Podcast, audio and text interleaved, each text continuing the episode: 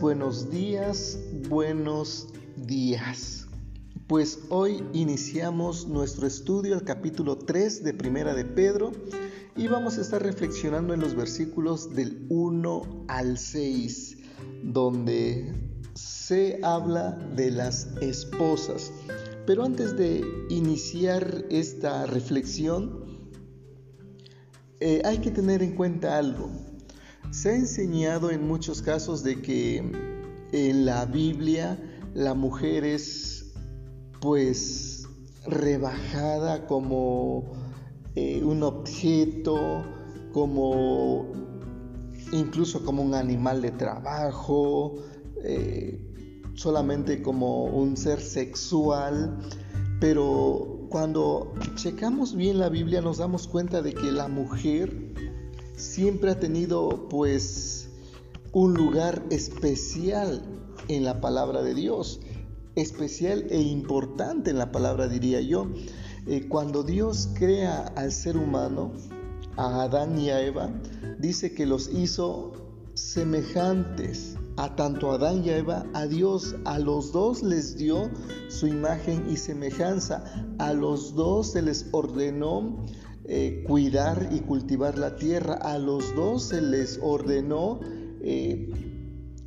pues cuidar de, la creación de Dios. No, no fue solamente Adán quien se le dio autoridad sobre la tierra, sobre los animales, fue a los dos, tanto a Adán como a Eva, se les dio la misma autoridad. Entonces cuando Dios dice que preparó para Adán una ayuda idónea, o dicho de otra manera, una ayuda ideal, una ayuda, no un subalterno, no un, este, ¿cómo puedo decir?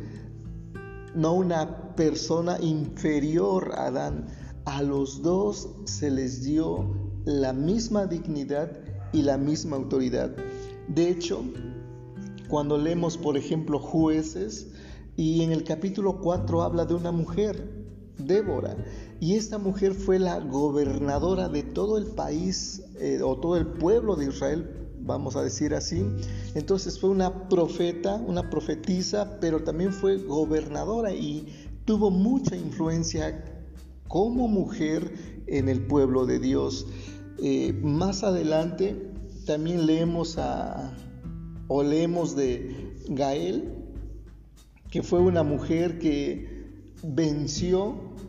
derrotó al capitán de un ejército enemigo, a Císara. Entonces a esta mujer se le dijo que es bendita entre todas las mujeres por la acción tan valiente que realizó de vencer, de derrotar o asesinar al capitán de un ejército. Entonces, pues esta mujer también recibió mucha honra, reconocimiento este, por parte del pueblo de Dios, aunque no era este, netamente israelita. Eh, también leyendo un poco más adelante en Segunda de Reyes, el capítulo 11 habla de Atalía, que fue reina eh, en el pueblo de Israel, sobre el pueblo de Israel. Y, pudiéramos mencionar a otras mujeres que tuvieron prominencia en el pueblo de Israel, que fueron líderes, que fueron este, pues mujeres con autoridad, con, con poder en el pueblo de Dios. No, no podemos decir que este, pues que la mujer siempre fue este, un objeto o algo inferior al ser, al hombre, porque la misma Biblia nos habla de, de mujeres con, con poder o con autoridad. De hecho, un pasaje también muy conocido que es Proverbios 31 habla de una mujer que es emprendedora, una mujer empresaria, pudiéramos decir. Eh, con esas palabras yo creo que, que queda bien, una empresaria, dice que se levanta temprano, trabaja, ya toma decisión de si comprar un terreno o no, este, en fin, es una mujer emprendedora una mujer que pues que toma decisiones eh, independientemente de su esposo. Dice Proverbios 31 que su esposo la admira y la, alaba por todas este, las decisiones que esta mujer toma, por todas estas este, pues por el emprendimiento de esta mujer. Entonces la Biblia sí habla de que las mujeres de verdad jugaron un papel muy importante en el pueblo de, de, Dios. Y no podemos decir que siempre o que todas las mujeres fueron vistas como inferiores a los hombres porque la realidad es que no cuadraría con la visión bíblica que se tiene de la mujer mucho menos con este el capítulo 1 de Génesis como mencioné al principio donde Dios le da autoridad la misma autoridad a Adán y a Eva cuando les dice dominen sobre los peces del mar, dominen sobre las aves del cielo, dominen sobre la creación eh, de Dios, en este caso la tierra. Entonces, la mujer tiene la misma autoridad que los hombres. Bien, sin más, entonces reflexionemos en los eh, versículos de Primera de Pedro capítulo 3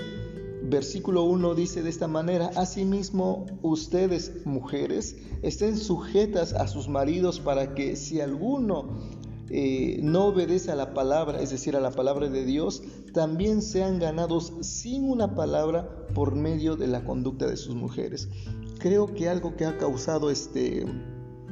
un poquito de choque es la frase de estén sujetas a sus maridos y se ha interpretado esa frase como que la mujer debe ser sumisa,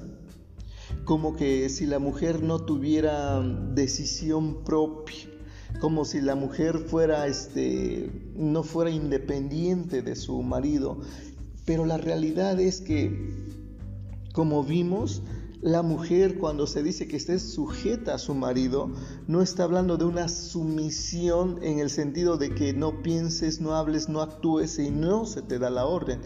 Yo creo que es exactamente o es muy diferente a ese pensamiento porque si nos damos cuenta,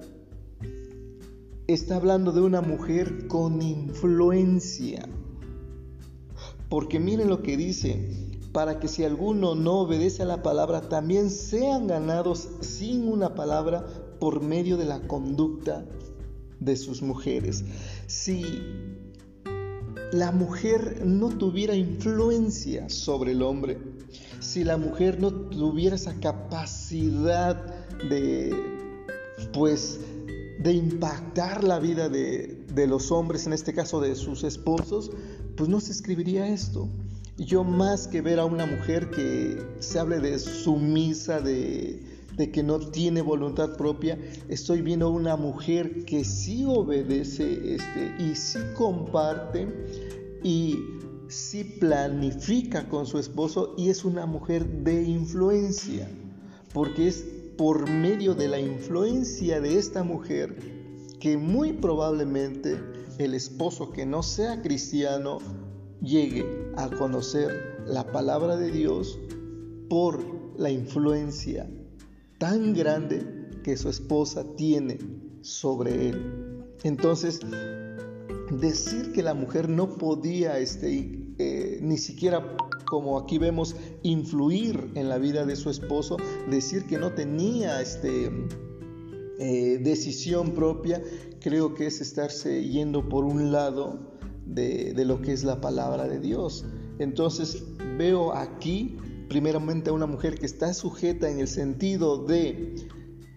trabajar en equipo, porque eso es exactamente lo que hizo Adán y Eva cuando juntos eh, gobernaron la tierra, cuando juntos dominaron sobre los animales que Dios había creado. Entonces esta sumisión, repito, no es, eh, no habla de, de no tener decisión, sino habla de un aceptar, trabajar en equipo y sobre todo, repito, veo a una mujer con influencia capaz de influir en las decisiones de su esposo. Entonces, no es una mujer que no tuviera voz, es una mujer, o se habla de una mujer que sí tiene la capacidad de cambiar la perspectiva que su esposo tiene acerca de la palabra y yo creo que no solamente en cuestión de palabras, creo que la mujer ha sido de gran influencia en la toma de decisiones de muchas decisiones de sus esposos. Eh,